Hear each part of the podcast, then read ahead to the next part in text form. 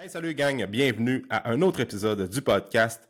Cette semaine, j'ai reçu pour une deuxième fois sur le podcast Michael Chagnon pour parler du développement physique chez les jeunes. Mais au-delà de ça, on parle de l'importance de faire bouger les jeunes québécois.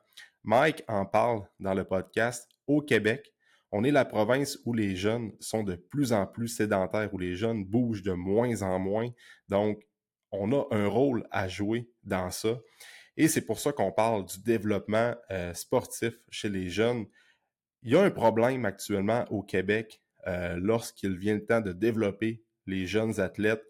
Euh, c'est vraiment un problème qui est multifactoriel. Ça vient de plusieurs raisons. Il y a plusieurs raisons qui expliquent ça et Mike en parle dans le podcast d'aujourd'hui. Donc, j'ai trouvé intéressant parler de ça parce que je le dis souvent, il y a beaucoup de parents qui écoutent le podcast. Donc, soit que euh, tu écoutes ça, tu as un jeune ou des jeunes à la maison qui font du sport puis qui ont peut-être un potentiel de percer ou de pousser la machine un petit peu plus, tu dois écouter ce podcast-là. Ou si tu as des jeunes enfants qui ne font pas encore de sport, écoute ça. Je pense que la conversation doit être écoutée le plus, le plus possible euh, parce qu'on n'entend pas parler de ces sujets-là dans les médias de masse. Donc, euh, c'est important de parler de ça parce que les jeunes, c'est la future génération et c'est nous, les parents, les adultes, qui on a un rôle à jouer dans ça qui est énorme. C'est vraiment important. On a une responsabilité envers la prochaine génération. Euh, on le sait, le sport, c'est vraiment important pour le développement physique, mais aussi pour le développement psychologique, de travailler la résilience, la discipline. Donc, euh, si tes parents écoute ça. Oui, on parle de développement physique chez les jeunes. Tu vas pas avoir de trucs au niveau de ton entraînement, puis garder le cap sur tes objectifs, puis des choses qui vont faire progresser dans ton training et tout ça. Mais prends le temps d'écouter le podcast avec euh, Mike. C'est sûr que tu vas avoir des euh, belles prises de conscience, puis tu vas allumer peut-être sur des problèmes que tu vois au niveau de ton entourage. Donc, euh, écoute le podcast et j'espère que tu vas apprécier la discussion. Je te souhaite une bonne écoute.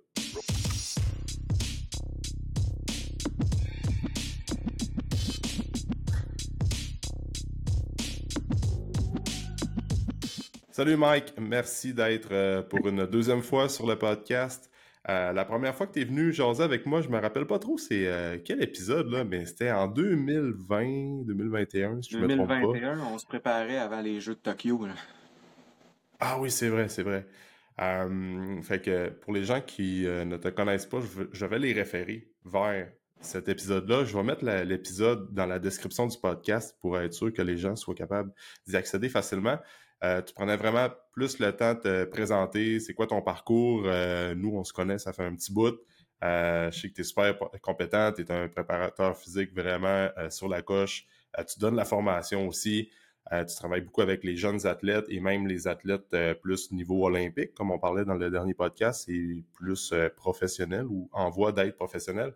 Mais ces temps-ci, je te vois beaucoup travailler avec les kids, donc c'est vers ça que je veux euh, orienter la discussion du podcast aujourd'hui. Mais avant de commencer, euh, nouveau gym depuis un an, comment ça se passe? Euh, qu'est-ce que tu as appris au travers de tout ça aussi? Tu sais, veux, veux pas. c'est un gros projet, mettre ça en branle, puis comment ça se passe depuis un an? Ouais, pour vrai, ça va super bien. Ça va faire un an qu'on a le local au mois d'août, fait que dans quelques semaines. Puis on a ouvert euh, officieusement, mettons, en septembre avec notre clientèle qu'on avait déjà, puis officiellement en novembre. Fait qu'on approche de notre mm. première année. Ça va super bien, on est vraiment content. Euh, de plus en plus de clientèle, on a une clientèle qu'on aime. Puis ça, c'est vraiment important, je mm. pense, dans, dans le milieu de l'entraînement puis dans le milieu de l'entrepreneuriat. Fait que euh, non, ça va vraiment bien pour vrai, puis on est très reconnaissant là, du chemin qu'on est en train de prendre. Mhm, c'est cool ça. Puis, parce que Frappe avait déjà un gym.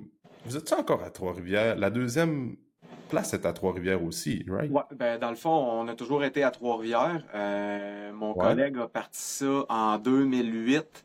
Moi, je l'ai rejoint en 2010 dans la compagnie.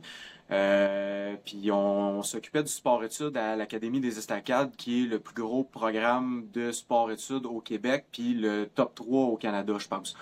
Euh, fait que pendant 13, ah ans pour moi, 14 ans pour lui, on a été en charge du sport-études, donc on louait le local dans l'académie pour le sport-études. Puis en dehors des heures d'école, ben là, on faisait nos propres choses à nous. Puis c'est vraiment là, mhm. à partir de l'année passée, qu'on a décidé de quitter le sport-études puis d'y aller vraiment à temps plein là, dans notre propre local. OK, OK. Donc, il y a encore juste un local à Trois-Rivières. Vous n'êtes pas, rendu avec deux. Non, non, non. Dans le fond, c'est un, nouveau local, mais au lieu de faire ça avec notre clientèle en dehors des heures d'école, ah ben on est à temps plein. Là. Ah ouais, c'est ça. Puis l'ancien local, c'était vraiment comme dans le complexe. Je me rappelle, j'avais fait une formation. Ben, je pense que tu étais là aussi. Là. Christian Thibodeau avait donné une formation de deux jours dans le temps. C'était en peut-être 2015-2016. Christian qui était. On avait vraiment donné une formation sur le, training, la prise de force aussi. On avait fait un peu d'altéro, je me rappelle. C'était bien cool. c'était old school aussi. C'était hot comme ça. Il y avait des plates de 100 livres. Exactement. Ça, c'est pratique pour. C'est rare qu'on voit ça. Pratique pour le leg press et euh, ces machines-là. Euh, fun fact, Christian, ça a été euh, Christian Thibodeau, ça a été sa première job au sport-études dans ce même local-là. Fait que quand il venait donner des formations là, dans ce local-là, c'était toujours nostalgique pour lui. Ouais, c'est ça. Puis le, local, il existe encore ou bien c'est comme rendu pour, euh, pour d'autres choses ou c'est plus un gym pour les... Dans le euh, fond, c'est vraiment le local de sport-études de l'Académie des Estacades. Ok, parfait, eux, ils continuent avec euh, le local. OK. OK. Bon, c'est cool ça. Puis, ben écoute, Mike, comme je te disais avant de commencer d'enregistrer le podcast, je veux surtout orienter la discussion vers le développement athlétique chez les jeunes. Euh, surtout parce qu'il y a beaucoup de parents ou des jeunes parents ou des futurs parents qui écoutent le podcast, euh, soit qui ont des enfants qui commencent à performer un peu plus dans une euh, discipline sportive, sportive précise, ou des enfants comme moi, que ma fille, elle a presque deux ans, elle n'est pas encore, pas encore inscrite dans un sport, puis mais ça, je sais que ça va probablement venir, en fait. Mm-hmm. je la laisse choisir, elle veut, veut pas, là, ce qu'elle veut faire dans la vie, mais bref.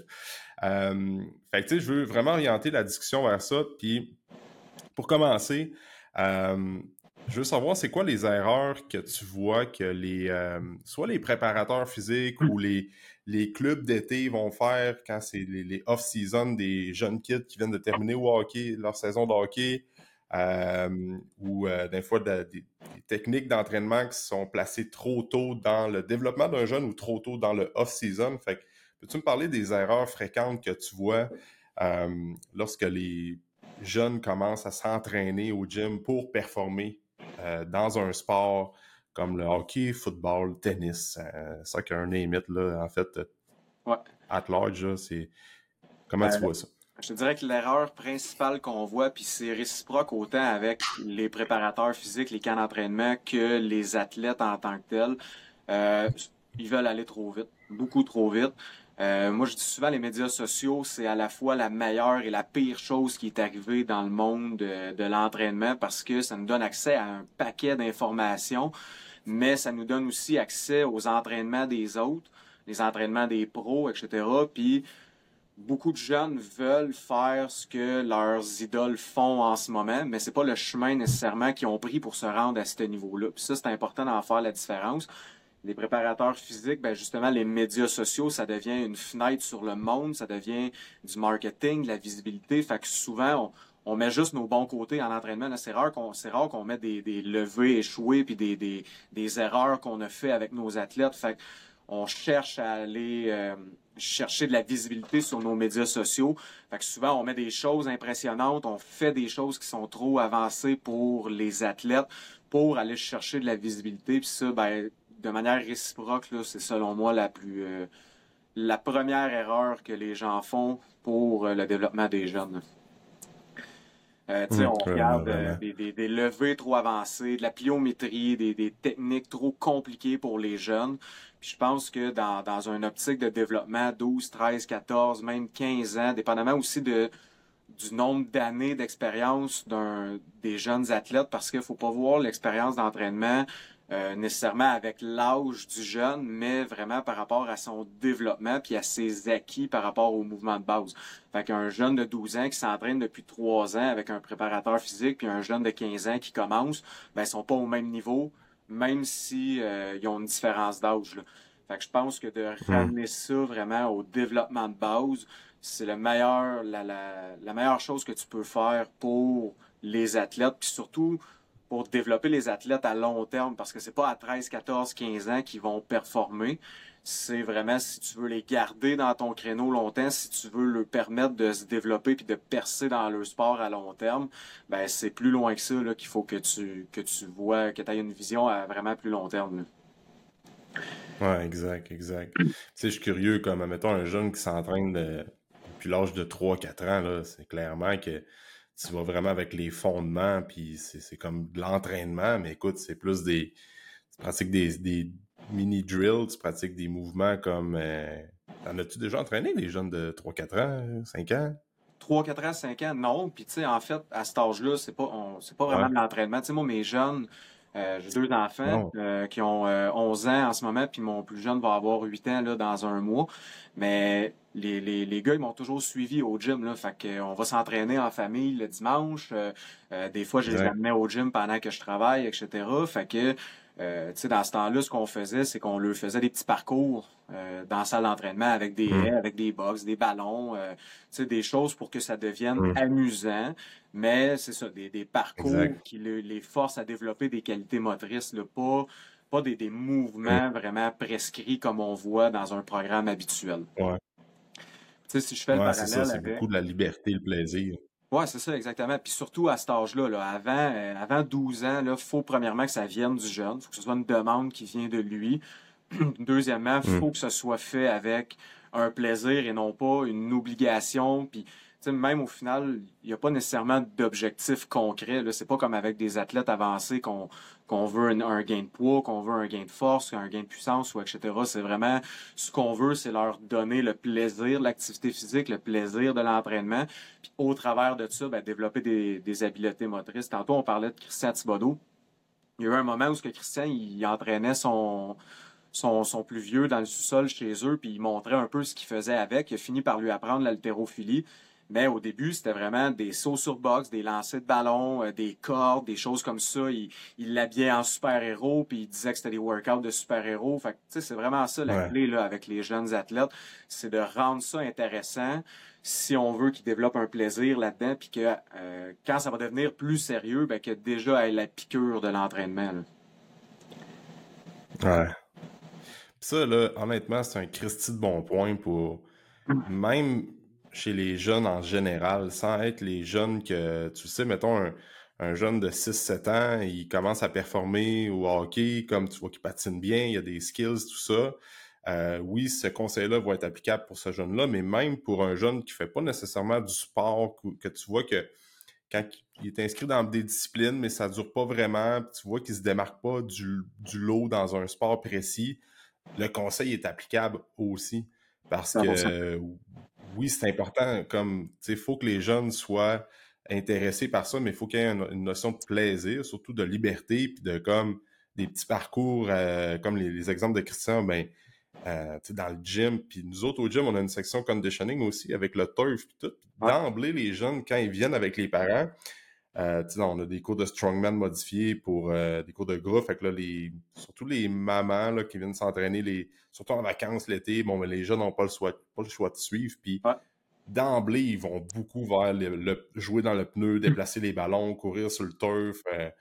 fait que ça, c'est la meilleure façon d'avoir un intérêt vers l'entraînement, vers leur sport, vers le sport. En plus, ils voient les parents s'entraîner, pousser la machine.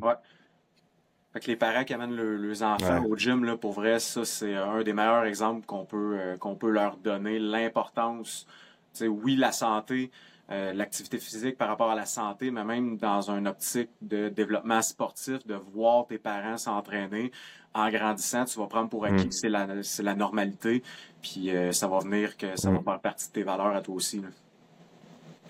Exact. Puis, on déroge un peu de la préparation physique puis du développement pour les kids, mais ça, je je suis sûr que tu vas être un peu du même avis que moi, puis je suis curieux de t'entendre là-dessus, mais tu sais, comme les cours d'éducation physique chez les jeunes au primaire ou même au secondaire, comme clairement, tu peux envoyer ton jeune qui fait les cours d'éducation physique. Je sais même pas c'est rendu quoi, là. Euh, c'est-tu une, deux fois semaine, deux heures par semaine, je sais pas comment est-ce qu'ils calculent ça, mais tu sais, quand on est parent, on a des responsabilités en tant que parent et le fait de prôner les saines habitudes de vie puis d'intégrer, de prôner l'importance de bouger, de faire de l'activité physique, peu importe le sport, peu importe la manière dont on bouge, à ces kids, c'est une de nos de nos responsabilités qui est vraiment importante. Puis on ne peut pas se fier vraiment au système scolaire aujourd'hui de montrer l'importance de faire de l'activité physique chez les jeunes. Selon moi, à ce que je sais, là, c'est on peut pas dire j'ai des enfants, j'en ai un, deux, trois, whatever. L'école va s'occuper de faire bouger mes kids. Non. Pense, moi, en tout cas, c'est pas le même ça marche. Moi, mes enfants, je les ai inscrits dans une école à vocation sportive. Fait qu'automatiquement, ils ont plus de euh, cours d'éducation physique. Ils font euh, ce qu'on appelle le multivoie. Fait qu'en fait, c'est un multisport. Là. Euh, aller jusqu'en mhm. sixième année. Fait qu'ils ont le, presque le double de temps d'éducation physique que le programme normal du euh, ministère.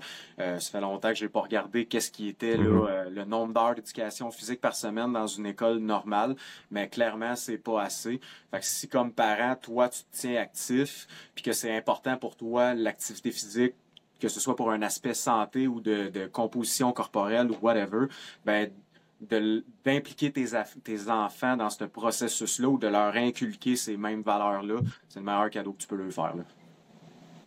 Ah, vraiment, vraiment. C'est sûr que comme l'exemple de tes kids qui vont dans une école avec plus d'activité physique, comme plus de plage horaire pour faire du sport puis bouger, euh, bon, ben clairement que ça aide au processus, mais reste qu'il y a beaucoup d'éducation à faire à la maison. Puis, je pense que les parents qui écoutent, puis ça doit être pas mal le même setup dans votre euh, gym, Mike, tu me corrigeras si je me trompe, mais si je me trompe, mais les parents qui viennent s'entraîner, quand ça ne fit pas, les enfants peuvent venir en autant que les parents euh, les surveillent. 100%, puis même, euh, ah, les parents surveillent, puis même moi puis mon collègue, on, s'occupe des enfants, puis euh, moi j'en ai, mon, collègue, il, n'y en a pas, mais ça a toujours été un, amoureux des enfants, puis il est super bon avec les kids aussi. Fait que les bébés viennent, sont sur leur serviette, ils finissent dans nos bras, puis ça c'est l'ambiance qu'on a voulu créer parce que c'était important pour nous. Puis euh, c'est juste à notre avantage puis aux avantages de notre clientèle. Ah, exact. Nous autres, on est 100% là-dedans aussi ce temps-ci. Je pense que quand tu comprends que tu as euh, des, clients qui viennent puis sont dans la trentaine ou qui ont des enfants, puis qu'à un moment donné, c'est déjà très difficile de rejoindre les deux bouts avec le travail, avec la vie familiale, avec la, la vie qui va extrêmement vite. Puis en plus de ça, tu veux trouver du temps pour t'entraîner. Ouais. Tu n'as pas toujours de gardienne, tu n'as pas toujours de garderie à proximité. Là, avec la situation dans laquelle on est au Québec, c'est pas toujours facile en plus. Fait que clairement que de venir dans des. d'aller dans des places aussi comme plus semi-privé, privé, où il y a vraiment un aspect communauté, puis tu vois que c'est dans la culture du gym d'instaurer des bonnes habitudes de vie, pas seulement pour la personne, mais aussi pour la personne qui a une famille ou qui a un entourage. Euh, clairement. Puis les entraîneurs ou ben les, les coachs font partie un peu du processus d'intégrer les enfants là-dedans, puis que tout soit plus facile pour les parents qui viennent s'entraîner avec leurs kids. Là. Fait que d'adapter les installations pour, puis... Fait que... Euh, parce que c'est un peu notre responsabilité aujourd'hui. Tu, tu, tu n'as fait, tu n'as parlé gros, Mike, aussi, puis encore une fois, on déroge, là, mais je pense que c'est pertinent d'en parler comme pendant la pandémie, tu as été moi, je lisais toutes tes posts, puis j'adorais ça. J'étais le crime qui a raison. C'est comme les, les enfants aujourd'hui sont de plus en plus sédentaires, de plus en plus obèses. Puis, Christy, on s'en va pas dans la bonne direction. Là. Fait clairement qu'il faut, euh, faut spinner ça de bord, puis c'est notre rôle à nous autres. Là. 100% On est au Québec, la province avec le taux d'activité physique le plus faible chez les enfants, les adolescents. Euh, euh, au Canada. C'est important. c'est fou, là. Ouais c'est important d'en parler, c'est important de sensibiliser. Puis comme tu dis, je pense que c'est notre rôle, fait d'offrir des centres d'entraînement qui adhèrent à cette mentalité-là puis qui permettent aux parents d'amener leurs enfants, ben euh, c'est vraiment euh, c'est bénéfique pour tout le monde. Puis tu sais, je vais donner un exemple juste hier. Euh, j'ai une mère qui est venue s'entraîner dans le milieu de l'après-midi, puis est venue avec son enfant. Il devait avoir à peu près l'âge de mon plus vieux, là, 11-12 ans. Fait qu'au début, le jeune était intimidé, il savait pas trop. Euh, la mère, lui montrait des exercices qu'elle a fait. Puis après ça, moi, je l'ai pris, j'ai monté un parcours sur son euh, sur le turf avec des petites haies, un ballon. Euh, on a des lumières de réaction au mur. Fait que on faisait un parcours.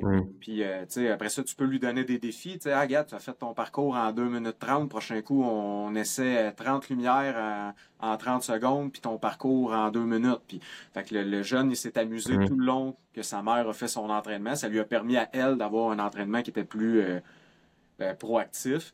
Puis en même temps, le jeune, avant de partir, m'a demandé s'il pouvait revenir le soir. Fait que, au final, c'est un win-win pour tout le monde. Là. Ouais, exact, exact. C'est comme ça qu'on, à petite échelle, c'est comme ça qu'on va venir qu'à rendre un Québec qui, ben, un, des jeunes Québécois qui bougent de plus en plus. Là.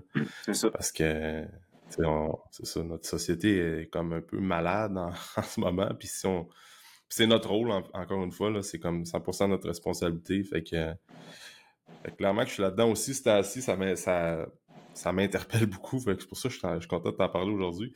Puis, euh, tu sais, comme un, autre erreur que tu pourrais me parler, oui, d'aller un peu trop rapidement euh, dans des complexités de mouvement. Euh, T'as-tu d'autres choses aussi, comme les... Puis, juste te mettre, te donner un peu de de punch aussi là-dessus. souvent, c'est comme, on parlait tantôt des jeunes qui euh, veulent imiter leur idole. Fait que, mettons, euh, tu vois un workout que McDavid fait, ou bien que Crosby fait, ou bien que Patrick Mahomes fait, peu importe, ben, faut savoir que ces gens ces, ces gars-là, ils sont plus vieux, sont plus âgés, sont plus loin dans le processus, mais le rôle des parents est important aussi parce que le parent va voir peut-être sur YouTube qu'est-ce que McDavid fait dans son off-season. Fait clairement que le parent, lui, pour rendre son athlète plus, ben, son jeune, meilleur dans son sport, va dire, ben, regarde, j'ai vu telle, telle, telle vidéo de McDavid dans son off-season. Moi, je veux que mon kid fasse ça. Mais tu sais, le kid, ça fait comme un an ou deux qu'il a commencé à faire un peu de préparation physique. Fait que, comme faut faire confiance au préparateur physique, des fois, quand le training a l'air plate ou pas trop sexy, ben, normalement, il sait qu'est-ce qu'il fait, tu sais. Ouais. Euh, je te dirais que euh, premièrement, oui, les parents ont un, un rôle énorme à jouer là-dedans. Puis, tu sais, on a longtemps parlé des, euh, là, je vais, dire euh, des, préjudices, là, mais les hockey moms ou les hockey dads qui voulaient plus que leur enfant ou qui, vivent leur rêve à travers le développement de leur enfant, etc. Puis, tu sais, moi, mon enfant, c'est le futur Sidney Crosby, etc. Mais maintenant, on voit ça dans tous les sports. C'est plus le c'est plus seulement au hockey, c'est vraiment tous les sports qu'on a des parents qui sont peut-être euh, pas trop impliqués parce que c'est important de s'impliquer dans le développement de ton enfant, mais qui veulent aller trop vite encore une fois avec euh, les jeunes. Puis la manière que nous, on a euh, corrigé cette situation-là, si tu veux, avec Frappe, c'est qu'on filme toutes nos évaluations. Fait premièrement, c'est bon pour nous parce que ça nous permet de euh, pouvoir revisionner par la suite à tête reposée puis à, une vitesse plus ralentie pour mieux observer que quand c'est fait à vitesse réelle. Mais pour nous, c'est aussi des outils pour dire aux parents, ben tu sais, regarde ton kid, qu'est-ce qu'il y a de l'air quand on fait un clat test, quand on fait un overhead squat, quand on fait des fentes, etc. Fait que moi, je peux pas le faire sauter, je peux pas, je peux pas le faire courir avec un crawler, je peux pas y faire faire des squats en ce moment parce que il n'est pas rendu là. Fait que ça nous donne des preuves tangibles pour pouvoir dire, regarde, moi, je vais travailler là-dessus mm. en premier. Un coup que ça, ça va aller bien, ben là, on va pouvoir passer à la prochaine étape. Puis, tu sais, je te dirais que depuis qu'on fait ça, ça fait quand même plusieurs années qu'on filme nos évaluations. Puis, euh, on a pratiquement plus de problèmes. Là. On a toujours des parents qui viennent à l'évaluation avec leurs parents, puis que moi, mon kid, je veux qu'on travaille ça, ça, ça, ça, ça. OK, c'est cool. Pas de problème. on, on dit oui, on dit oui. Mais un coup que l'évaluation est faite, c'est beaucoup plus facile d'avoir une conversation professionnelle par la suite puis d'expliquer notre plan de match. Puis euh, à 99,9% du temps, le, parent adhère à, notre vision. Là.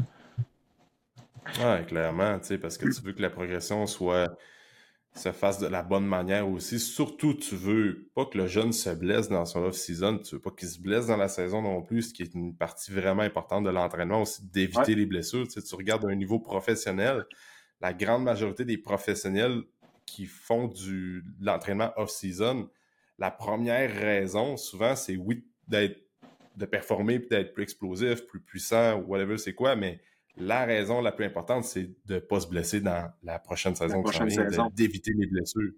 C'est comme une des majeures, des, raisons principales pourquoi les professionnels s'entraînent l'été puis font des off-season, c'est pour pas se blesser. Il faut pas l'oublier. C'est ça. Puis même, parce que...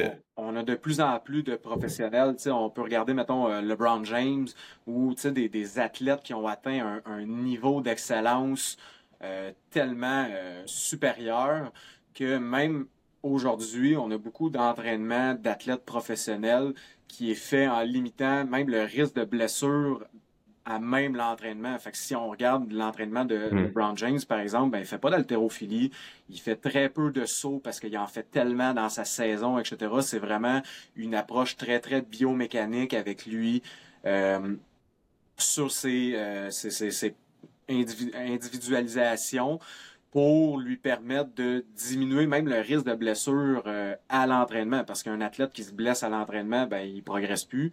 Puis un athlète qui est blessé dans sa saison, ben, il performe pas non plus. Là. Fait que on a même depuis quelques années avec les athlètes de très haut niveau une approche qui même sans dire diminuer, mais beaucoup plus euh, protectrice avec les athlètes.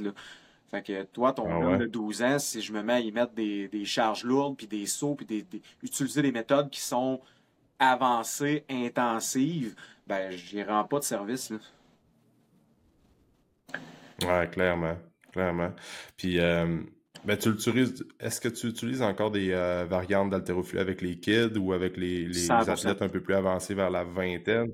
Oui, ouais, l'haltérophilie, ça fait ben, encore une, fois, avec partie euh, très, très importante de mes plans d'entraînement. Sauf que pour que l'haltérophilie mm-hmm. soit efficace puis transférable dans un, contexte sportif, ben, il faut que ce soit bien fait. Puis limiter le risque de blessure, etc.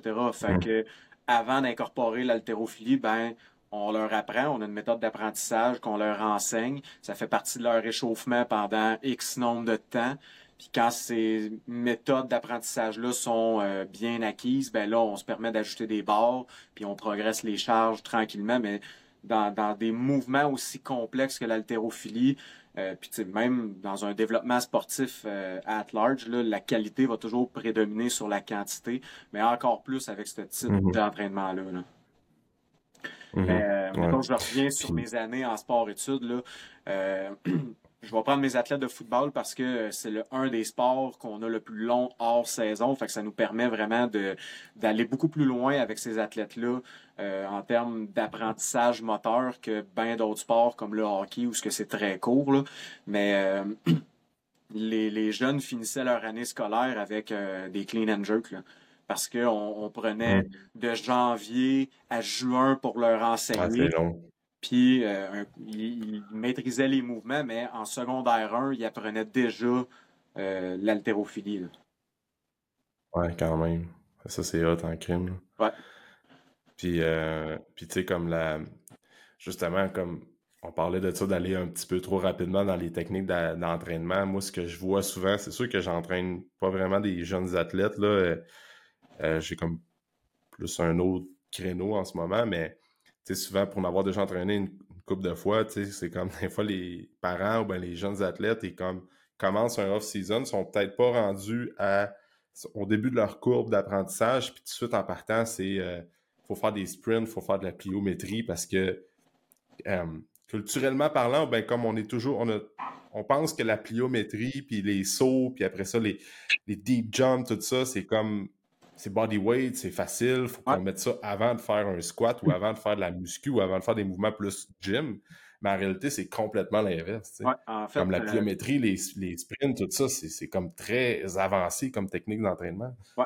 Euh, on va différencier l'haltérophilie, euh, pas l'haltérophilie, mais la pliométrie puis les sprints, puis je vais revenir avec les sprints après. la pliométrie, justement, incorporée trop rapidement dans le développement, c'est une des erreurs principales des sauts. Puis tu sais, on, a tendance à faire des sauts rapidement puis à en faire beaucoup parce que la perception de fatigue après une série de plio est pas aussi grande qu'après une série de squats. Fait ta, perception de douleur, d'échec, de, fatigue, etc., elle est minime. Fait qu'on a tendance à dire ah, c'est facile de faire des sauts, sauf qu'on parle quand même de un à deux fois le poids de ton corps que tu absorbes à chaque contact au sol, puis à chaque. Tu sais, pour propulser ton corps, ben, ça demande mm. une force qui est supérieur au poids de ton corps. Là. Fait que ça, c'est important à Mhm. prendre en considération. Puis après ça, ben, la technique, nous, ce qu'on fait, c'est qu'on on apprend toujours une technique d'atterrissage en premier. Parce que si tu es capable de sauter, c'est une chose. Mais l'atterrissage, ben là, tu as tout justement l'absorption du choc est encore plus importante que ce que ça t'a demandé pour te propulser. Fait que si à chaque saut que tu fais, ta distribution des forces n'est pas adéquate, n'est pas optimale, ben, augmentes grandement ton risque de blessure. Puis là, après ça, les jeunes, ils se plaignent, ah, j'ai mal un peu dans le dos, j'ai mal un peu dans les genoux, etc. Ah, ben, ça doit être ton squat. Non, non, reviens où est-ce que tu es allé trop vite. Puis souvent, c'est les sauts. C'est quelque chose qu'on voit aussi beaucoup dans les, les camps d'entraînement. L'été, on a des, des camps de perfectionnement, de power skating. Le, le hockey est un, un gros mauvais exemple dans ce milieu-là. Mais qu'est-ce qu'ils font sur l'heure du dîner? Il y a de la préparation physique qui est inclus dans leur semaine de camp. Fait qu'ils vont dehors, puis ils ont un parcours de saut à faire sur le terrain de soccer, etc. Fait que, ça aussi, faire des sauts jusqu'à l'échec, jusqu'à l'état de fatigue, ben, c'est pas l'idée principale de pourquoi on utilise les sauts. Fait que nous, on a vraiment un, un protocole, euh, sans dire de progression, c'est un, c'est un mix entre un protocole de progression et un protocole d'évaluation pour voir jusqu'où on peut Mhm. amener nos athlètes dans les sauts. Mais on commence toujours avec apprendre à atterrir, apprendre à atterrir sur deux pieds, apprendre à atterrir sur un pied, apprendre à absorber le choc de ton atterrissage, de ton Mhm. saut. Puis après ça, on progresse dans les difficultés, dans les méthodes qu'on peut utiliser. Mais oui, absolument, là, utiliser les sauts euh, en bas âge ou euh, sans avoir une bonne posture puis un bon, euh, une bonne compréhension du, du fonctionnement puis des forces impliquées, c'est une des principales erreurs qu'on voit dans l'entraînement des jeunes. Du côté des sprints, Ouais. Surtout. bon, ouais. Mais en fait, aussi, c'est comme. Ben, avant de générer de la force, il faut que tu sois capable de l'absorber aussi. Donc, Ouais, 100%, c'est ça. tu d'être capable. Puis c'est la même chose avec un squat. Avant de loader ta barre, ben, faut avoir une bonne posture. Fait que si ta posture est pas bonne, ça donne rien Mhm. qu'on load la barre puis qu'on essaie de, de faire des RM puis etc. Fait que, si on reprend le même concept sur Mhm. les sauts, ça fait juste une suite logique. là. Si je viens avec Mhm. les sprints, par exemple, ça, c'est une autre histoire parce que les jeunes sont tellement pas efficaces que tu sais, leur, coordination intermusculaire, le- la coordination du signal nerveux est tellement pas efficace à cet âge-là, sont en apprentissage que l'intensité qu'ils réussissent à atteindre avec les sprints est quand même minime. Puis là, tu sais, faut pas oublier que quand ils pratiquent leur sport, que ce soit le foot, le basket, le, le, hockey même, là, que c'est un mouvement qui est relativement similaire, une intensité qui est très, très euh, similaire au sprint, ben, ils font souvent dans leur pratique euh, de sport. Fait incorporer les sprints tôt dans leur développement, ben, c'est une bonne manière justement d'améliorer l'efficacité du signal nerveux, d'améliorer la coordination de l'athlète, mais le fait qu'il soit pas efficace, si on compare avec un sprinteur d'élite ou un joueur de football euh, de niveau universitaire, professionnel, etc., leur efficacité est tellement minime que l'intensité de leur sprint est minime elle aussi. Là. Fait que le risque de blessure est plus bas, selon moi, dans un, un workout de sprint que dans un workout d'haltérophilie.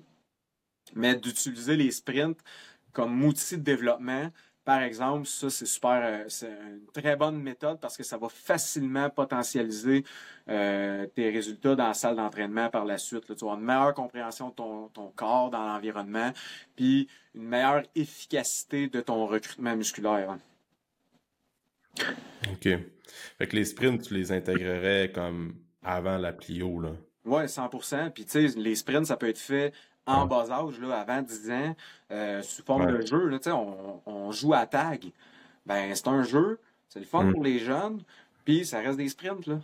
Fait que, tu sais, il y, a- il y a moyen Mhm. d'incorporer ça avec des, des jeux, des jeux de notre enfance, etc. Euh, tu sais, les, les jeunes à 10 ans, on joue plus à tag, mais à ta minute, là, on va faire ça en groupe de 6 joueurs de hockey, tu vois, ça va devenir le fun, là. Puis ça reste un développement Ouais, euh, de coordination, de compréhension de ton corps dans l'environnement, etc. Là. Fait que Mhm. oui, les sprints, pour moi, Mhm. viennent avant euh, la pliométrie, là, 100%. Ouais, c'est ça. Puis tu sais, faut pas oublier que, comme, le... Tu regardes un jeune de 3-4 ans, là, souvent, il va marcher ou courir. C'est ça, exact. Pour lui, courir rapidement, c'est comme... euh, Moi, je commence à le voir avec ma fille, là, elle comme... ben, tu avant d'apprendre à jogger, tu jogues pas dans la vie, tu sais. Non. C'est comme l'être humain, on est comme un peu euh, comme on marche. Puis, hey, faut que, faut que j'aille vite, je vais aller chercher un jouet ou ben je veux me rendre euh, voir papa, maman, whatever. Mais là, on court. C'est sûr que c'est pas le même sprint qu'un professionnel aux Olympiques, là, mais c'est comme. Tu verras jamais un jeune jogger. C'est ça, exactement. L'intensité, là, ouais, c'est ça. L'intention de. C'est ça. Fait qu'après ça, dans ton, entraînement de sprint avec les jeunes athlètes, ben, c'est de doser ta fréquence par semaine pour que ce soit optimal. Mm-hmm. Tu sais, un jeune de 10 ans, un sprint par semaine, c'est en masse, là. C'est en masse, tu y rajoutes deux, mm-hmm. euh, deux workouts en salle de musculation ou de, de circuits, euh, mm-hmm. comme on parlait tantôt. C'est de loin en masse pour le développement. Puis là, plus ils vont progresser dans leurs habiletés motrices, ben, plus tu peux jouer avec la fréquence pour créer des adaptations. Exact. Puis, euh, tu sais, tantôt, tu parlais de, des camps de hockey que tu vois, ils patinent le matin, ils patinent l'après-midi, la plio le, midi. Euh, ça, c'est des erreurs qu'on voit souvent. Puis, le hockey, écoute, moi, je suis un amateur de hockey, j'en mange, je joue encore dans les ligues de garage. Puis, euh, moi, j'aime ça aussi, des fois, parenthèse, avec les parents ou ben les, ex-athlètes, les jeunes, les, les, monsieur, madame, tout le monde, tu sais, comme quand tu joues dans une ligue de garage, deux, trois fois semaine, ben c'est cool des fois de revenir un peu comme quand on était jeune, de dire que l'entraînement va faire une genre de préparation physique off-season pour ta saison de ligue de garage qui commence. Dans le sens qu'on n'est pas tout le temps en train de dire Ah ben là, faut que tu perdes du gras, ben faut que tu sois euh, faut que tu gagnes la masse. les objectifs sont toujours les mêmes. à un moment donné, les parents, ben les, les, les, hommes ou même les femmes, peu importe, se perdent un peu là-dedans, puis ils trouvent qu'ils n'ont plus de raison d'aller au gym, puis là, ça va affecter la motivation. Des fois, juste de tweaker ça de bord, dire écoute, là, ta saison de Ligue de garage commence au mois de septembre.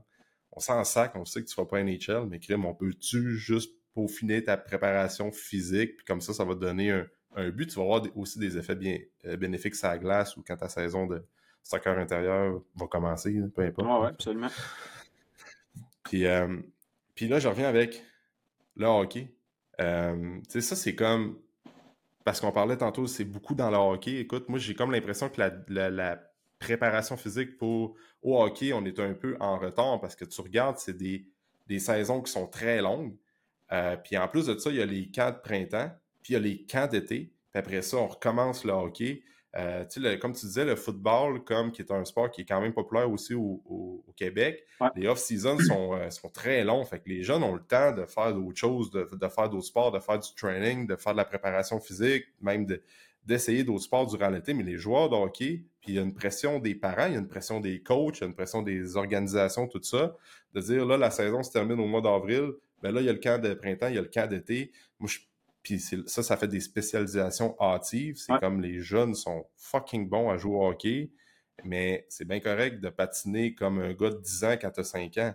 Sauf qu'à un moment donné, ça peut rattraper l'athlète, ça peut, ça peut rattraper le jeune, en fait. fait que, en fait, ce qu'on sait avec les, études euh, sur l'apprentissage, OK? Fait que pas nécessairement l'apprentissage moteur ou des habiletés sportives, mais n'importe quel type d'apprentissage, c'est que plus tu cherches à aller vite, plus tu vas stagner rapidement aussi. Fait que le jeune de 10 ans, de 11 ans, de 12 ans qui fait un camp d'entraînement pendant l'été, il va arriver à sa saison, puis là, on va dire, oh wow, il a vraiment progressé. Parce qu'il en a fait pendant l'été. Fait que, il a continué à entretenir son, son, développement et ses habiletés motrices. Sauf que plus la saison va avancer, plus ça va revenir égal avec les autres qui n'ont pas fait ces, ces entraînements-là ou ces camps d'entraînement-là. Mm. Plus les années vont avancer, ben plus les habiletés motrices des autres qui font pas nécessairement ces surspécialisations-là vont se rattraper aussi. Il y avait une étude qui avait été faite avec euh, l'apprentissage d'une deuxième langue. Puis ce qu'il avait fait, c'est que euh, tu avais suivi le cours, puis tout de suite après le cours, on te donnait un examen. Il y avait trois groupes. Le groupe qui faisait cours, l'examen tout de suite après le cours, le groupe qui devait faire une autre tâche pendant quelques minutes avant de réaliser l'examen, puis un groupe qui faisait l'examen trois mois plus tard ce qu'ils ont remarqué, c'est que le groupe qui faisait une, le, groupe qui a fait l'examen tout de suite après a eu un meilleur résultat. Le groupe qui a fait une autre tâche a eu un résultat qui était un peu moins bon, Puis le groupe qui a fait l'examen trois mois plus tard a eu un résultat qui était encore moins bon. Sauf que quand ils reprenaient le même examen des années plus tard, ben là, c'était complètement l'inverse. Fait que ceux qui avaient fait l'examen trois ans plus tard avaient eu une bien plus grande rétention d'informations des années plus tard que le groupe qui avait fait l'examen tout de suite après la séance d'apprentissage. Fait que eux, ce qui déterminait avec le test, dans le fond, c'est que quand tu es en apprentissage, de faire un blitz d'apprentissage, puis après ça, de complètement changer euh, d'habileté ou d'apprendre une nouvelle tâche ou etc., ben, ça va potentialiser ta rétention d'informations. Fait que c'est là qu'on en revient avec le multiport au Québec qu'on que tout le monde prône, mais que personne n'applique. Puis ça, c'est une phrase que je dis tout le temps, je l'écris, ça va devenir un... C'est un combat que je vais tenir jusqu'à temps que je fasse plus ce métier-là. Mais toutes les associations sportives au Québec prônent le multisport, mais il n'y en a aucune qui l'applique réellement parce qu'on finit toujours par tirer la couverture de notre bord. Sauf que si tu veux vraiment avoir un développement à long terme de tes athlètes, ben le meilleur cadeau qu'on peut leur faire, c'est de leur apprendre des habiletés, de leur en apprendre d'autres, de revenir avec ces habiletés-là, puis de mixer ces choses-là, parce qu'au final, ils vont avoir un bien plus gros bagage d'outils, ça c'est sûr, mais la rétention d'informations, la rétention de ce développement d'habiletés-là va être beaucoup plus grand qu'un athlète qui se surspécialise puis qui fait ça à temps plein pendant X nombre de temps. Fait que oui, à court terme, la surspécialisation, ça donne des résultats qui sont impressionnants, sauf qu'un athlète dans n'importe quel sport, mis à part quelques exceptions, ben, la, la, le pic de performance se fait passer la maturité, se fait au-delà de 18, 19, 20 ans. Là. Puis on a même des sports euh, comme le canot-kayak, etc., masculin, que le pic de performance se fait à 30 ans. Là. Fait que c'est difficile de dire que moi, à 12 ans, j'envoie mon, mon enfant à temps plein dans un sport. Parce que oui, quand il arrive en septembre, il y a une coche chez les autres, mais rendu au mois de décembre, cette coche-là apparaît plus. fait que, tu sais, c'est un peu mon. Ma vision des choses. Bon c'est ça. Fait que le, le, multisport au Québec, c'est assurément notre plus grosse lacune dans le développement. Puis, euh, tant et aussi longtemps qu'on ne changera pas hmm. ces mentalités-là, je pense qu'on va voir des choses comme on a vu au dernier repêchage de la NHL, qu'il n'y a aucun joueur issu du, junior majeur qui est repêché en première ronde. Ouais. La première fois depuis un Christy de bout en plus. Exactement. c'est pas. le problème, souvent, ils vont comme. Ben, c'est parce que l'affaire, c'est comme un repêchage, là, ils vont viser la, la Q, là, la Ligue junior majeure du Québec, ils vont dire ben là, Chris, vous n'êtes pas capable de créer des athlètes euh, qui passent à un, autre niveau, il y a un problème avec la Ligue, il y a un problème avec. Ben oui, puis non, dans le sens que si tu regardes, tu, creuses un petit peu plus, ben le problème il est encore plus bas que ça. Il est Exactement. au niveau euh, mag, atome, puis oui, sauf que clairement que la Ligue junior majeure du Québec qui est comme la, la, première étape pour un jeune joueur de hockey pour se rendre après ça dans NHL, ben elle, elle a une mission d'éducation, puis de dans les niveaux euh, inférieurs, midget, euh, atome, puis oui, whatever, comme Chris, là, faut qu'on change de quoi, là? Faut que, nous autres, on, peut bien faire ce qu'on peut quand les athlètes ont 16, 17, 18 ans, mais Chris, ça fait comme depuis trois ans qu'ils font un peu n'importe quoi, puis sont trop. Il y a une spécialisation on peut, on est comme pogné avec les athlètes qu'on a en ce moment, tu sais. C'est ça. Le junior majeur, c'est l'apogée, c'est le tremplin vers la grosse ligue, etc. Mais leur développement, il a été fait avant. Là. Fait que, oui, ça reste une ligue de développement. Les joueurs sont encore en apprentissage, sont en apprentissage de euh, vraiment très, très spécifique, puis de système de jeu, etc. Mais la majorité des acquis moteurs euh, en mm. termes de qualité, euh, dans la pratique de leur sport, de qualité physique, motrice, a été fait dans les, années précédentes. Puis c'est là que Hockey Québec a, selon moi, un très gros pas en arrière euh, versus bien des pays, bien des systèmes de développement. Tu sais, aux États-Unis. Ah ouais, euh, juste regarder en Europe aux États-Unis. Oui, c'est ça. Ben, je vais prendre aux États-Unis parce que c'est ce qui est le plus proche de nous.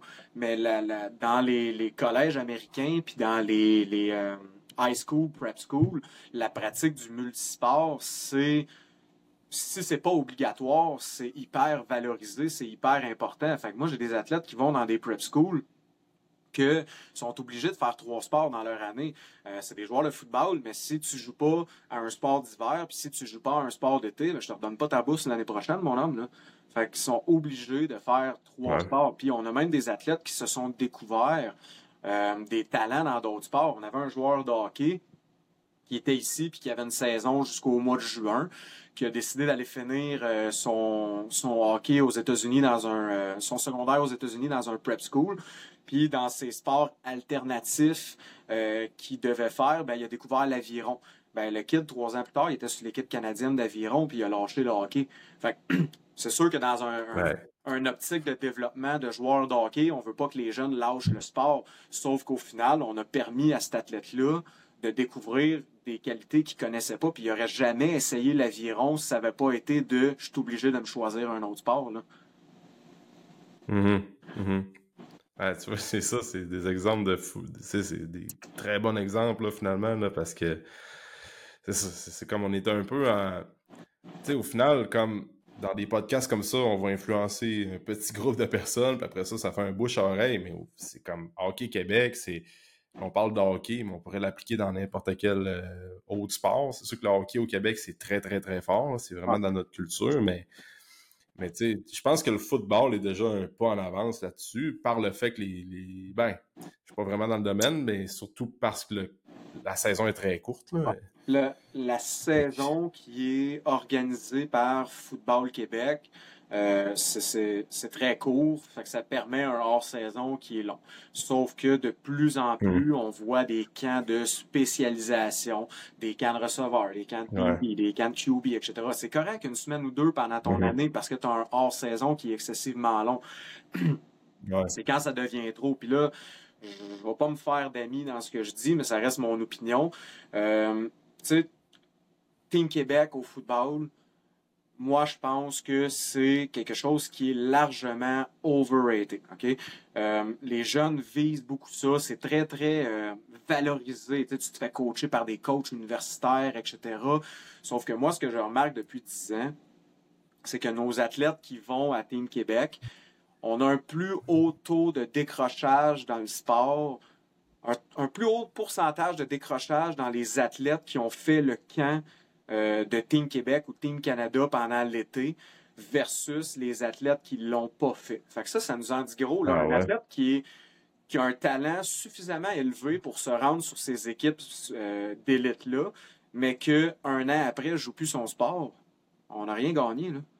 Fait non, vraiment pas. Ce qui arrive souvent, c'est que justement, le Team Québec, le tournoi vient de se terminer la semaine dernière. Les kids leur restent trois semaines avant le camp avec leurs équipes. Fait que là, ils vont retourner en camp d'entraînement avec leurs équipes collégiales parce que la plupart passent à un niveau supérieur. C'est des jeunes qui finissent au secondaire qui s'en vont collégial pour la, majorité des, joueurs qui ont fait cette équipe-là. c'est des camps qui sont très, très exigeants. Quand tu arrives au collégial, c'est plus. Euh, c'est plus pour rire. On a deux semaines de camp, puis c'est à coup de pied dans le cul, mon homme, puis il euh, faut qu'on soit prêt dans deux semaines pour notre saison. Fait que les jeunes arrivent, sont brûlés raides, puis ils perdent le plaisir qu'il y avait pour ce sport-là. Puis tu sais, je ne veux pas mettre tout le monde dans le même bateau. Là. C'est sûr qu'il y en a qui font ces équipes-là, puis qui réussissent à percer, puis à, persévérer. Mais ce que moi, je remarque, c'est qu'il y a un plus haut taux de décrochage de pourcentage de décrochage chez les athlètes qui font ces camps-là pendant l'été versus les athlètes qui les ont pas fait. Puis même quand on regarde au niveau euh, du repêchage universitaire, du repêchage euh, au niveau de la Ligue canadienne ou peu importe, ben, tu n'as pas plus de chances de te faire repêcher par la suite. Fait que tu n'auras pas plus d'offres à l'université, tu n'auras pas plus de chances d'être repêché dans un, une, ronde supérieure euh, au niveau de la Ligue canadienne parce que tu as fait Team Québec à 17 ans. Fait que, le choix que tu dois faire entre ben peut-être que c'est trop. sais, oui, c'est le fun, oui, c'est une belle expérience, mais est-ce que c'est trop par rapport à ma saison qui arrive dans trois semaines? Est-ce que le camp n'est mm. pas placé à la bonne place, etc.? Puis c'est quand même un très long processus. Le processus de sélection commence au mois de janvier. Fait que, tu sais, c'est ah des, présélections par-dessus sélections à tous les mois, etc. Fait que c'est beaucoup de coûts pour les parents, c'est beaucoup de temps pour les jeunes. Fait que, on a longtemps parlé du hockey comme étant un exemple à ne pas suivre de surspécialisation, mais de plus en plus, on le voit dans les autres sports. Là, puis, euh, là, on mm. parle de football, mais le volleyball maintenant, une saison d'hiver, une saison mm. d'automne, une saison d'été avec le, beach volleyball, etc. Le soccer avec les stades intérieurs, ben, ils, ont, des saisons à l'intérieur pendant l'hiver, etc. Fait que les jeunes se retrouvent à jouer leur sport à l'année longue, là, puis ça, c'est dans une. Maintenant, c'est dans mm. une majorité de sports. Là. Mm, exact. C'est comme tu disais tantôt, le, le pic va se passer à maturité. Fait que vers 10, ben, tout dépendant des sports, mais tu vois vraiment des jeunes comme. Puis moi, j'ai joué au hockey quand j'étais plus jeune aussi, puis que tu vois comme à 9, 10, 12, 13 ans, ils se démarquent du lot. Puis euh, t'en pognes un qui a tout le temps été comme dans, les, dans le simple lettre, puis euh, aller jusqu'à midget. À un moment donné, bang, midget, c'est une vraie beast. Fait que, tu sais, c'est comme.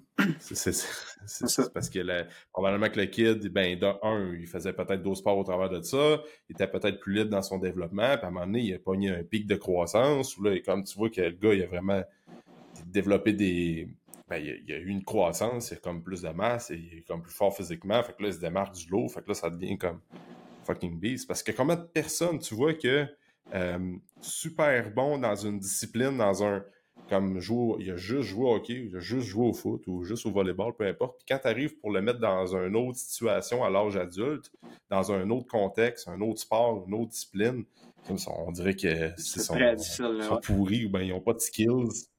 les, sports cycliques comme euh, le, vélo, l'athlétisme, euh, le canot-kayak, etc., le, le transfert d'habileté dans d'autres activité sportive ou dans d'autres sports est très, très minime. Puis ça, on le voit, la fenêtre, elle devient de plus en plus grande, plus ils vieillissent.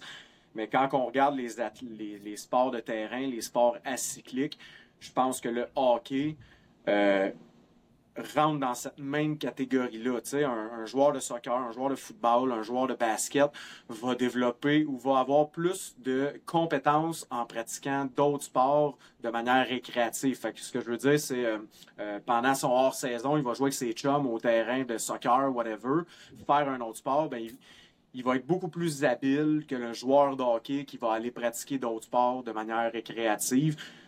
Puis possiblement cause d'une surspécialisation. Mhm. Exact. Il ne faut pas oublier un plus haut niveau, c'est sûr, c'est tout le temps le top 1% des athlètes euh, qui sont rendus professionnels, mais tu regardes bien les professionnels comme les, top 1% qui, qui, avaient le choix de rendu universitaire ou rendu professionnel, ils auraient pu très bien jouer euh, dans deux, deux ligues euh, professionnelles. Je suis en train de réécouter The Last Dance pour une deuxième fois. Ouais. Euh, tu as, Michael Jordan qui, aurait très bien plu avec le temps, comme s'il n'y avait pas eu de lockout ou tout ça, puis comme ça avait brassé dans MLB dans le temps. Il aurait peut-être pu jouer vraiment professionnel baseball. Ça aurait peut-être pas été le meilleur de la ligue, mais puis Patrick Mahomes, même affaire. Je pense Federer aussi dans le tennis. Écoute, il y a plein d'exemples de même. Lafrenière au hockey. À part les joueurs de hockey. Mais il y, en a quand même quelques-uns. Alexis Lafrenière qui euh, jouait au baseball puis qui défendait ah le point du multisport. Euh, si on recule un peu plus dans ah, nos années de jeunesse à nous, Jerome McGinley qui pratiquait trois sports puis qui s'est quand même rendu à un niveau euh, élite dans ses autres sports, etc. Fait que tu sais, il y a quand ah, même quelques euh, bébites dans le monde du hockey qui, qui, qui sont issus du multisport et qui le valorisent. Mais tu sais, si on parle, mettons, du, mm-hmm. football, je n'ai pas les statistiques pour 2023, mais au repêchage depuis 2020, 97% euh, des gars qui sortent en première ronde sont issus de deux à trois sports, même euh, trois sports au niveau high school, puis deux sports au niveau universitaire. Là. Fait que c'est très, très, très impressionnant. On a un O-line cette année mm. qui est sorti euh, en première ronde. Là, euh, enfin, il a fait un des meilleurs temps de l'histoire aux 40 verges. Euh, pour sa position. ok? En bas de 5 secondes pour un gars qui pèse au-dessus de 300 livres, c'est extrêmement impressionnant. Mais le gars, avant d'arriver NCAA, il recevait des offres pour jouer au basketball en division 1, même au niveau universitaire. Là. Fait tu sais, le, multisport aux États-Unis est extrêmement valorisé, puis même à des niveaux élites, c'est encore pratiqué. Le, plus gros avantage aux États-Unis, d'ailleurs, c'est que les saisons ne se chevauchent pas. Fait que ça permet aux jeunes de pouvoir pratiquer mhm. plus qu'un sport. La saison de football se termine avant que la saison de hockey commence. La saison de hockey se termine avant que la saison de baseball commence ou de soccer, etc. Fait que ça permet aux sports, aux athlètes de pratiquer des sports de saison comme ça, ce qu'ici, ah oui, c'est ça. En partie à cause de notre climat. Le hockey commence en même temps que le football. Exactement. Puis en même temps que le basket. Puis le, hockey termine après que le baseball ait commencé, etc. Fait que les jeunes, ils ont mhm. toujours des choix à faire. Puis, ça, va revenir à ce que je dis tantôt. Toutes les fédérations valorisent le multisport, mais une fois que c'est le temps de prendre la décision de Hey coach, je vais manquer la pratique à soir parce que j'ai une pratique de baseball. Ah non. Non, non, non, non. Tu, tu viens à la pratique, sinon tu ne joues pas samedi. Fait qu'au final, l'application est pas là. Ouais, exact. c'est quoi? Comme, exact. Tout le monde a un rôle à jouer, les entraîneurs, les gérants des équipes. Euh, puis même, euh, tu sais, c'est sûr qu'on est un peu poigné avec le climat, comme tu dis, comme l'été, on claque des, on claque des doigts, c'est déjà passé. Ouais. Mais tu penses-tu qu'on est capable de comme shorter un peu les saisons de hockey, de comme plus euh, ben, c'est quoi qu'on pourrait faire comme. Saison de baseball, les camps d'entraînement commencent au mois de mai. Fait que de mai à septembre, c'est la saison de baseball. Moi, je pense qu'une saison de hockey pour un jeune en bas de 17 ans, si t'as pas fini au mois de mai, ben, c'est parce que tu l'as tiré en tabarouette ta saison. Là. Fait que, normalement, les saisons se terminent au mois d'avril, mais comme tu disais tantôt, ben là, après ça, ils ont la Coupe Dodge. Après ça, ils ont le pré-camp de printemps. Après ça, ils ont le camp de printemps. Après ça, ils ont le camp d'équipe rendu au mois d'août. Fait il y a toujours quelque chose qui se rajoute par-dessus leur saison. Mais si on finissait les saisons au mois d'avril, comme c'est supposé. Pour tout le monde. Ben, le kit, il y aurait quand même un mois off ou au moins trois semaines mm. avant d'arriver à son camp de baseball. Là. Puis le camp de baseball, il finit en septembre. Mm. Ben, le football, il commence avec le début des cours. Fait que, parce que le football mm. euh, est relié à l'école. Ici au Québec, la mise à part les quelques ligues scolaires qu'on a, mais c'est très beaucoup plus populaire dans, dans, les grands centres comme Montréal que comme ici à Trois-Rivières, on n'en a pas de ligue civile. Fait que mais mm. les saisons sont faites avec euh, le calendrier scolaire. Fait que la saison de football qui commence au, fin août, début septembre, ben, ça laisse amplement le temps aux jeunes de jouer sa saison de baseball. Là. Fait moi, je pense que la première étape là, pour vraiment favoriser un meilleur développement des athlètes au Québec, ça va être de revoir nos calendriers sportifs.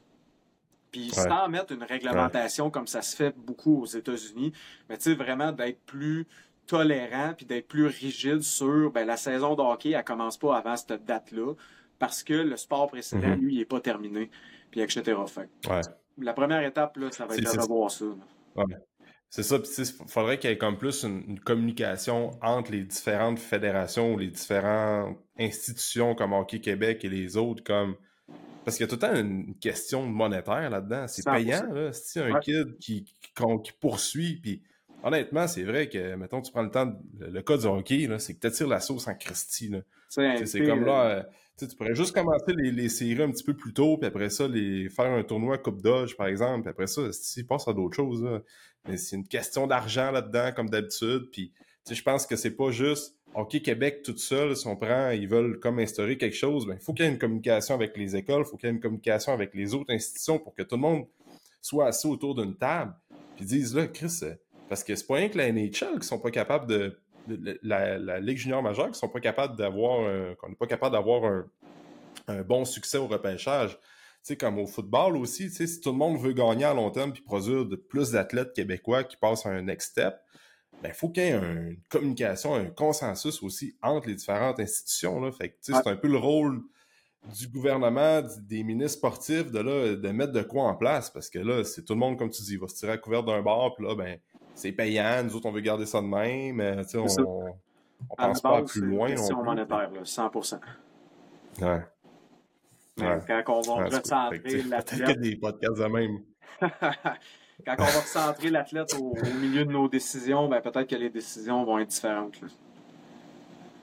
Ouais, c'est ça, exact. Tu sais, moi, un, un jeune qui est en sport-études, on a lâché le sport-études. Euh, moi, je l'ai lâché cette année. J'ai resté à temps partiel pour offrir une transition parce que ça faisait quand même 13-14 ans qu'on était là. Mon collègue, ça va faire un an. Mais pendant qu'on était en sport-études, on voulait pas que les jeunes, tu sais, qui ont deux puis trois muscu avec nous par semaine, en plus de leur pratique sportive, aillent s'entraîner ailleurs. Tu sais, on valorisait pas ça, on n'en faisait pas la promotion, on sensibilisait les jeunes à ça.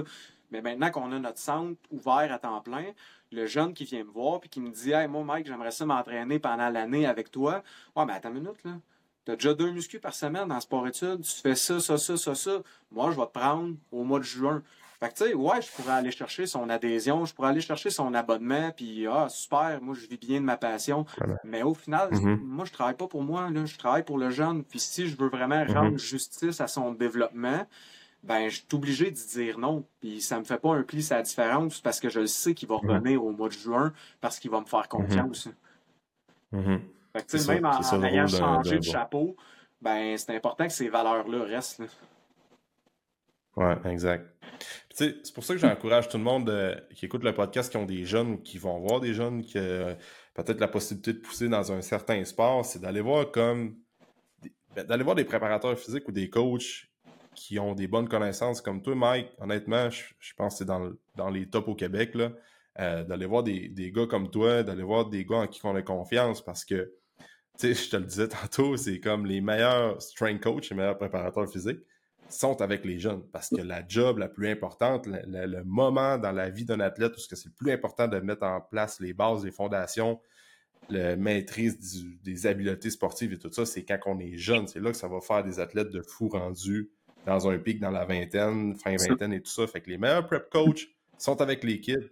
Clairement que les gars NCAA, euh, même professionnels, c'est des bons strength coachs, des bons préparateurs physiques parce qu'ils sont là pour une raison. Mais les, vraiment les tops, sont à ta place à toi, tu sais. C'est là, le, là leur rôle est primordial, c'est vraiment important. Comme préparateur physique pour des athlètes, on veut tout travailler avec des athlètes olympiques, on veut tout travailler avec les, athlètes professionnels. C'est le fun, c'est motivant, ils lèvent l'eau, ils aiment ça, ils mm-hmm. savent pourquoi ils sont là, etc. On peut utiliser des méthodes avancées. C'est ça qu'on. Tout le monde aspire à ça. Mais au final, ton rôle avec ces athlètes qui sont déjà rendus à un niveau élite-là, il est minime. Là. Tu sais, j'avais, mm-hmm. euh, au dernier jeu, j'avais Laurence Vincent Lapointe en canot, qui a été euh, une des premières athlètes féminines de canot à remporter une médaille euh, dans l'histoire de son sport aux Olympiques. je ne m'avantagerais pas à dire des choses comme ça, mais elle serait entraînée avec à peu près n'importe qui. Elle aurait gagné sa médaille. Là. La fille est 15 mhm. fois championne du monde. C'est pas moi qui ai fait une différence. Mhm. C'est le coach technique, c'est l'ensemble, c'est elle-même, etc. Fait qu'elle aurait travaillé avec n'importe quel préparateur physique, puis elle aurait atteint sensiblement les mêmes niveaux de performance. Fait que ces athlètes-là mhm. sont tellement rendus loin que oui, au, au jour le jour, comme préparateur physique, c'est motivant, c'est le fun, mais on a beaucoup plus d'impact sur un jeune de 12, 13, 14 ans dans son développement que sur ces type d'athlètes-là. Là. Fait nous, au gym, mm-hmm. on, a des athlètes professionnels, puis on les mixe avec nos jeunes parce que ça permet aux jeunes de voir où est-ce qu'ils peuvent se rendre. C'est motivant. Les, les, pros motivent les jeunes, ils les encouragent, ils s'impliquent avec eux, etc.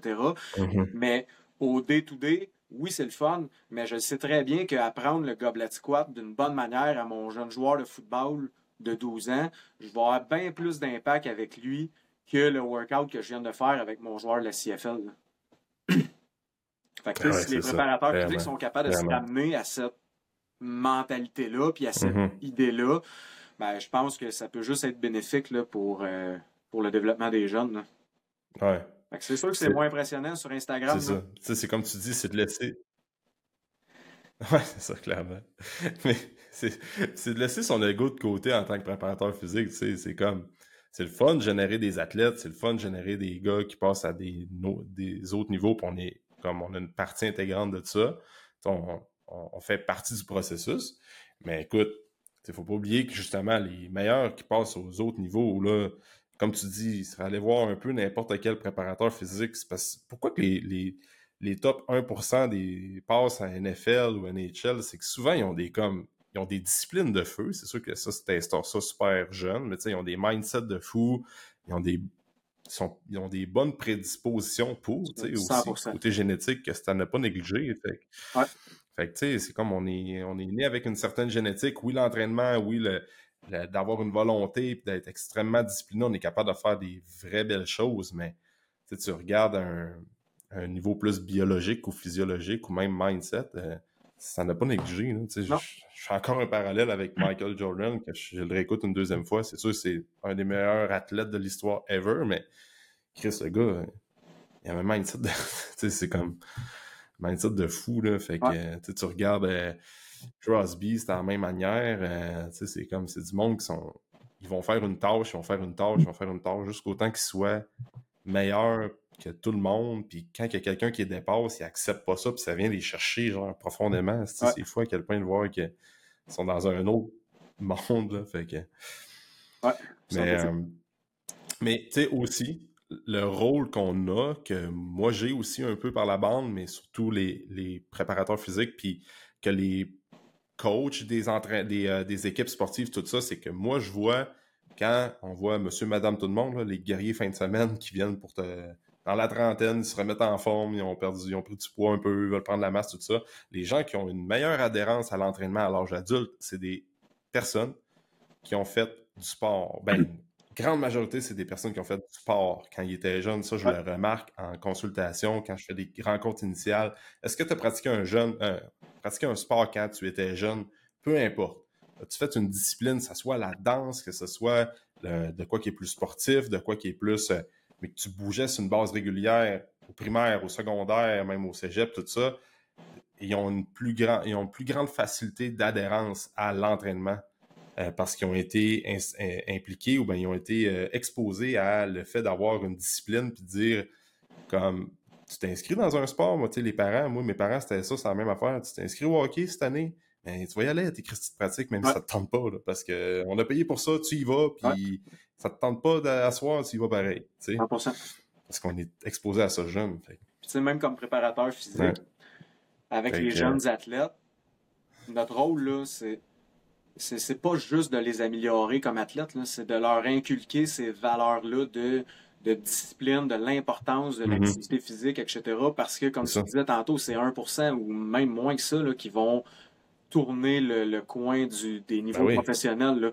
Mais ce jeune-là, un coup qui va avoir atteint la fin de sa carrière sportive, tu veux pas qu'il arrête de s'entraîner, tu veux pas qu'il arrête de, de, se maintenir en forme, puis là, ça va devenir un aspect santé. Mais en, travaillant avec ces athlètes-là, ben oui. tu veux leur donner des, des outils pour se développer comme athlète, mais tu veux surtout leur inculquer des valeurs qui vont garder tout au long de leur vie adulte après ça pour dire bon ben ok moi je connais mhm. l'importance de l'activité physique sur ma santé pour mhm. les années post-carrière, etc. Puis tu sais, je, vais prendre un exemple, mhm. joueur de ligne offensive euh, au football. On en a quelques-uns, on en parlait, je pense, c'est avant qu'on commence à enregistrer tantôt là, euh, notre type de clientèle qu'on avait au gym, puis on a beaucoup d'anciens athlètes. Tu sais, un joueur de ligne offensive au football, on l'a valorisé toute sa carrière par rapport à son poids. t'es gros, t'es grand, parfait, tu, tu joues sa ligne, t'es bon, puis faut qu'il prenne du poids, faut qu'il soit plus fort, faut qu'il soit plus vite, etc. Mais un coup qu'il a arrêté de jouer, puis que son niveau d'activité physique est plus le même, puis qu'il a plus cinq pratiques par semaine, ben son poids devient un Christy de problème. Là. Fait que, tu sais, on, en a un ou deux en ce moment, là, des anciens au line qui ont quand même joué euh, universitaire, puis que trois ans après leur... qui ont ils, se sont tellement rendus loin dans leur sport, ils ont tellement mis tout leur focus et leur énergie qu'un coup la carrière terminée, ils ont dit OK, fuck it, là, moi je prends un break, j'ai besoin pour ma santé mhm. mentale de prendre un break, etc. Mais quand ils reviennent, un an, deux ans, trois ans après, ben ce poids-là qu'on a toujours valorisé pendant leur carrière est devenu une source de problème pour leur santé. Mais s'ils n'avaient pas appris l'importance de leur préparation physique, ben c'est pas mhm. nécessairement vers l'activité physique qui se serait tourné pour régler ce problème-là. Là. Fait ouais. c'est, Je sais plus trop ah, blâmer avec ce point-là, mais. Euh, non, mais. Mais clairement, il y a un changement d'identité là-dedans aussi au travers de tout ça. C'est comme, t'as tout le temps été imposant, puis tout, tu te rends compte, OK, ouais, là, la vraie vie, euh, c'est pas vraiment utile. Hein, fait que là, c'est comme, tu build up, c'est ça, tu build la, la, la, la, discipline, la résilience aussi, dire, OK, là, bon, qu'est-ce que je fais pour comme euh, être mieux dans ma peau, peu importe. on peut même l'exposer au niveau professionnel, euh, professionnel, au travail, quand tu as des challenges dans ta vie personnelle aussi. Euh, quand on dit que le sport, là, c'est comme c'est important d'intégrer ça quand on est jeune.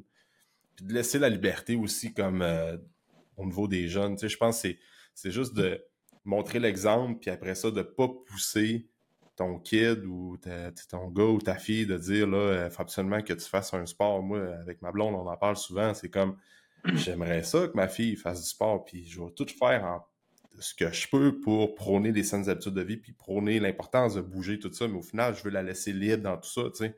Euh, fait on a un rôle à jouer, clairement qu'on met les chances de notre côté, mais en même temps, c'est de laisser comme quand tu regardes, tu sors un peu du contexte préparation physique, tu veux juste que les jeunes bougent, puis qu'ils voient un bienfait à faire de l'activité physique. Tu sais, ça peut être, tu, sais, tu peux prendre un jeune qui aime ça faire du vélo, puis qui aime ça marcher tout simplement, sans faire un sport dans une équipe sportive, parce que tu vois que le jeune est un peu plus euh, solitaire, il aime ça être tout seul dans ses choses, mais c'est correct, elle bouge pareil, tu sais. Il faut juste sortir les jeunes des écrans, puis des réseaux sociaux, puis les faire bouger le, libre choix, autant dans leur pratique de sport que mm-hmm. peu importe la, passion, c'est super important. Mm-hmm. Mais ça m'amène à un autre point. Puis, je vais juste virer un petit peu ça de côté. On parlait tantôt de la, surspécialisation, puis euh, l'accès avec l'information sur les médias sociaux, etc. Puis il y a quelque chose qu'on voit aussi dans les dernières années, justement avec toutes les camps de spécialisation. Fait que les parents inscrivent leurs jeunes à des camps de spécialisation au-delà de leur sport, puis pour une, pratique à plus long terme. Puis la réponse qu'il nous donne, c'est oui, mais moi, mon jeune, il aime ça. Ouais, c'est cool. Je comprends que ton jeune, il aime ça, puis c'est important qu'il aime ça. Ça va toujours rester le critère mm-hmm. numéro un pour la pratique du sport, c'est le plaisir puis l'amour de ton sport. Mais en quelque part, c'est un peu ton rôle aussi comme parent d'essayer de, de comprendre que ce camp-là que tu lui permets de faire, même s'il aime ça, ben peut-être qu'il est trop peut-être que c'est pas nécessairement un avantage pour lui.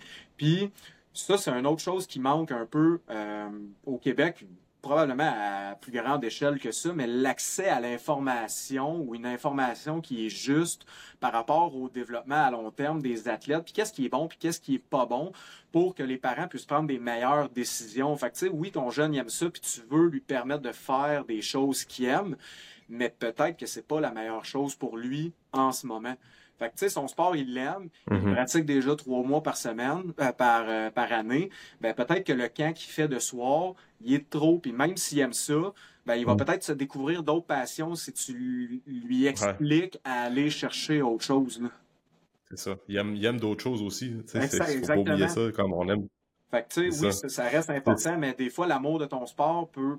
c'est ça. Je, je, je pense que comme parent, c'est notre rôle à aller chercher l'information de dire Ouais, ok, je, comprends que tu aimes ça, mais en ce moment, regarde, on va aller jouer au soccer à la place ou on va prendre un cours de, mm-hmm. whatever, de, piano, peu importe, juste faire mm-hmm. autre chose. Ça aussi, c'est important. Mm.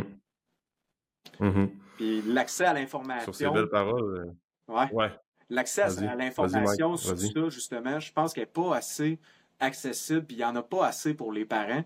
Puis euh, je pense que c'est un, rôle que dans les prochaines années euh, que, que, je vais me donner.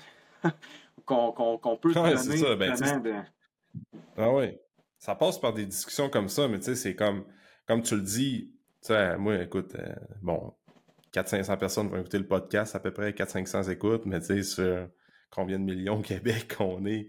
Fait qu'on vient qu'à des, petites victoires comme ça, puis du bouche à oreille, puis après ça, du référencement, puis dire, OK, on, gagne la bataille euh, une personne à la fois, ben un changement, tu sais, juste un, athlète à la fois, mais tu sais, clairement que faut en parler plus, il faut que l'accès comme à l'information soit plus facile par des sites de tu sais, Hockey Québec, là, faut, ou n'importe quoi, le gouvernement aussi, le ministre du Sport, d'avoir des, des cliniques d'information, d'avoir. Euh, en tout cas, on rentre pas là-dedans, mais Christy, c'est euh, rien qu'à TV. Euh, TV classique, là. on parle tout le temps des mêmes Christine niaiseries. Ah, ben, c'est pas, plus la comme on a là? Ouais, c'est ça. Ben, moi non plus, justement. Là. Fait que, tu sais, parce que c'est ça. C'est tout le temps comme les mêmes Christy d'affaires, mais je pense que les gens, par les podcasts, par des, des sites web qui, qui donnent la bonne information, par des réseaux sociaux aussi, des gens qui sont compétents aussi. C'est pas parce que la personne a 20 000 followers ou ben 500 000 personnes qui la suivent. Euh, il y en a une Christie de gang là, sur TikTok puis sur Instagram que tu vois. Ils ont un million de personnes qui les suivent. Puis tu regardes faire le mouvement, tu te dis, oh shit. Ouais. Pas sûr que ton genou aime ça, mais je suis pas sûr que ton épaule aime ça. c'est juste de. Mais là, en même temps, c'est comme la personne a tellement du reach, c'est tellement beau ce qu'elle fait, c'est tellement sexy. Si la vidéo est bien montée, des fois, le contenant, il est plus. Il est plus pertinent, ben, il est plus beau, puis il est plus peaufiné que le, contenu qu'il y a à l'intérieur, tu sais. c'est ça, c'est comme. Ça revient à ce que tu disais au début. Merci, Mike, euh, d'avoir été là. Ah, plaisir. Ah ouais, c'est ça. Exact. Exact. Puis, tu sais, euh, juste pour. Euh, comme si les gens ont besoin d'informations, s'ils veulent te suivre euh, sur Instagram, c'est. c'est quoi ton, lien Instagram? Sur Instagram. ouais. Sur Facebook. Frappe aussi, vous êtes un... Ouais, Frappe, frappe 1 sur Instagram. Puis euh, sur TikTok aussi, puis euh, les médias sociaux, là, j'essaie de partager le plus d'informations euh, gratuites et pertinentes possibles. Puis sinon, il y a notre site internet là, www.frappe.com, qu'on a plusieurs articles aussi là, pour les athlètes qui sont, qui sont disponibles. Ouais. Ouais. Ben, tu sais, ça, je le dis souvent, là, comme je laisse les liens pour rejoindre la personne euh, dans la description du podcast, là, mais pour ça, ça va être vraiment important de d'aller voir comme ce que Mike fait avec son équipe, aussi avec Frappe, puis euh, sur ta page perso, même le site web, de comme si tu un jeune qui fait du sport en ce moment, puis tu aimerais ça voir comment est-ce que Mike travaille avec ses kids aussi, avec les jeunes, puis c'est quoi un bon préparateur physique, qu'est-ce qu'il fait au day-to-day, je te suggère d'aller euh, cliquer sur les liens dans la description, c'est sûr, ça va t'aider. Fait que merci Mike, deuxième présence sur le podcast, c'est vraiment cool. Euh, j'espère que des parents, sérieusement, ils vont écouter ça. Ou des jeunes, là, écoute, euh, j'ai pas beaucoup de jeunes de 12 ans, 13 ans, 14, 15 qui écoutent le podcast, c'est en bas de 2%. Non, mais, c'est euh, le but dans tout ça, c'est vraiment... Ben ouais, c'est ça. Le but dans tout ça, c'est vraiment de parler aux parents et les coachs des, équipes amateurs ou ben plus collégiales ou secondaires, peu importe. On a tout un rôle à jouer là-dedans. Fait que au-delà de tout ça, au-delà de tout ça, on l'a dit au début du podcast, on veut que les jeunes bougent parce qu'ils sont de plus en plus sédentaires, de plus en plus obèses aussi. Puis euh, c'est notre future génération, c'est elle qui va nous soigner, c'est elle qui va éduquer les autres jeunes, c'est comme les prochains à prendre la place dans la société. Fait que le sport, c'est comme c'est c'est important, c'est genre primordial au-delà de n'importe quoi. L'éducation aussi, là, mais le sport fait un lien avec l'éducation, bref. Merci, Mike. Plaisir. Merci de m'avoir reçu, Alex. Yes, on reprend ça pour une troisième fois euh, à un moment donné. Absolument.